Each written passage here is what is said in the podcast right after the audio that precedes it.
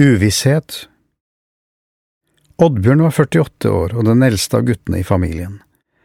Han likte seg dårlig der han satt overskrevs på en fiskesekk på vei til å ta av fra Kavomo flyplass. Han hadde insistert på å være med på safarien selv om helsa ikke var god.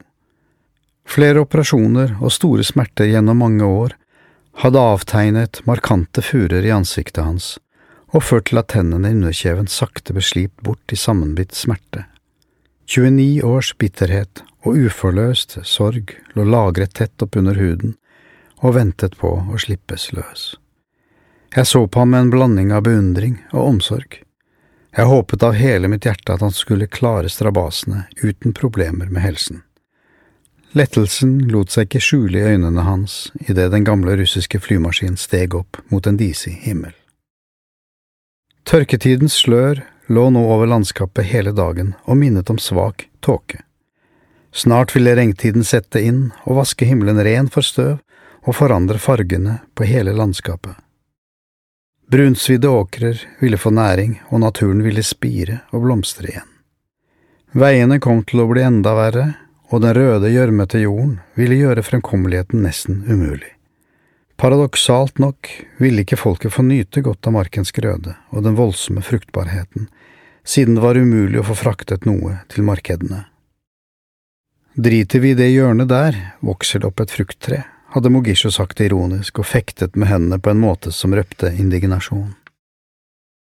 Mogisho Moene Moshagalusha var en av misjonens ledere som skulle være med oss på safarien, og var en av min bror Knuts beste venner.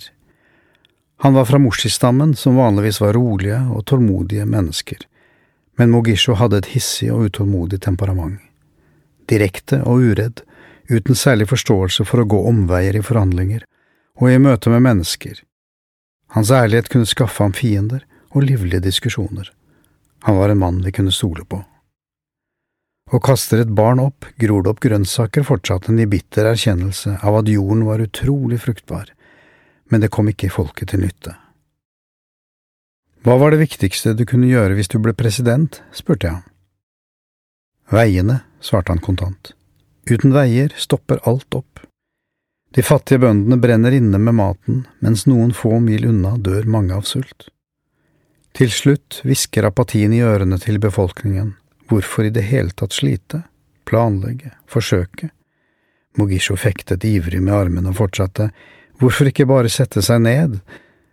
Den lille mannen var klarsynt nok bak de store brillene og det gutteaktige glimtet i øynene. Tronds latter nådde meg gjennom bråket fra motorene. En av flyverne hadde tent seg en røyk, og sigarettlukten blåste bak til oss og blandet seg med fiskelukten. Latteren ble utløst av vaskebegeret flyverne satte fram. En Heineken-ølboks skåret i to, behørig plassert mellom gasspakene på flyet, fungerte fint. At den gamle maskinen luktet olje og bensin, dempet ikke røyksuget hos de russiske pilotene. Oddbjørn hadde arbeidet som platearbeider i SAS i mange år, og var den første som påpekte alle kulehullene i skroget på Antonoven. Riktignok tettet igjen med blikk fra hermetikkbokser og poppet på etter alle kunstens regler, men dog. Flyet hadde vært brukt i krigsherjede områder i flere år, og litt svinn måtte man visst regne med for å overleve økonomisk. Trond var 35 år og min yngste bror. Nå satt han med et eventyraktig, forventningsfullt uttrykk og så utover Kausi Biega-parken som fylte flyruten, med sine høye fjell og tette jungel. Han var bare seks år da pappa døde, og ble liksom mitt ansvar som eldste hjemmeboende gutt. Nå var han bioingeniør med ønske om å ta en mastergrad i genetikk, og var like fortapt som oss andre i dette utsultede landet. I sinn lignet han veldig på pappa, selv om han bare hadde fått noen år med ham. Men genene levde videre, det visste jo ikke minst han. Han var også den som lignet ham mest av utseende. Selv var jeg 15 år den dagen ulykken skjedde, en kortvokst, vilter og nysgjerrig gutt som stort sett likte å leve. Jeg hadde akkurat begynt på NKS brevstudier for gymnaset, og bodde hjemme da pappa ikke kom hjem lørdag den 24. august i 1974. Alt hadde vært normalt denne lørdagsmorgenen.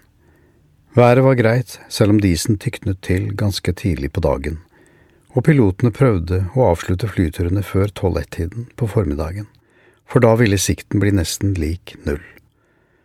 Det fantes ikke noen radiofyr til hjelp for navigasjon, eller tårn med informasjonstjeneste, så han var alene der ute i disen. Denne lørdagskvelden skulle vi ut på restaurant sammen med noen amerikanske venner, og jeg gledet meg veldig. Den slags luksus var ikke dagligdags på vår lille misjonærlønn, så finklærne og feststemningen ble hentet frem dagevis før begivenheten.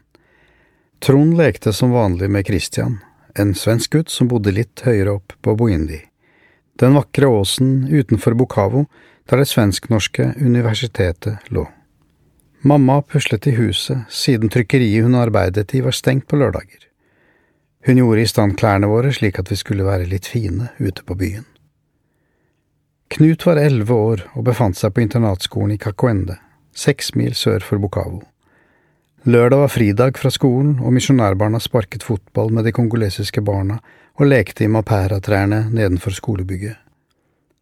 Her levde den virkelige Tarzan i enhver misjonærgutt, der han kastet seg fra gren til gren og slo seg på brystet etter endt ferd gjennom jungelen. Selv holdt jeg på å dø en gang grena knakk, og jeg landet på magen tre meter ned. Ikke engang en barnefødsel kunne måle seg med den smerten, trodde jeg. Knut gledet seg til ettermiddagen da alle misjonærene skulle samles til bønn og mat. Det var tradisjon hver lørdag, og da dukket det frem kaker og kanskje et glass Fanta, eller til og med noe godteri. Man visste aldri, men lørdag var festdag. Rode var den eldste av barna, 21 år, og gikk på sykepleierskolen i Oslo. Hun hadde giftet seg året før og var svært bundet til pappa som eneste jente i haneflokken. Oddbjørn giftet seg i Norge den 2. august 1974. Etter loddtrekning mellom pappa og mamma reiste pappa hjem til bryllupet hans. Natten etter bryllupet satt han oppe med onkel Kalle, tante Nelly og farfar Carl Oskar og pratet og mimret. Lite visste de om at dette var den siste gangen de var samlet, og siste gang de så sin yngste bror og sønn. Den 24. august 1974 er som hamret inn i hukommelsen. Dagen da pappa tok av fra Kavomo flyplass, for aldri å vende tilbake. Dagen da virkeligheten brutalt brøt seg inn og forandret våre liv. Dagen da regntiden overrasket det østlige Kongo med tropisk storm og et stummende mørke. Dagen da mange drømmer falt i grus, mens uvisshet og sorg bygde seg opp i alle som elsket og kjente flygeren, misjonæren og eventyreren Martin Ludvigsen. For oss var han en kjær pappa og ektemann.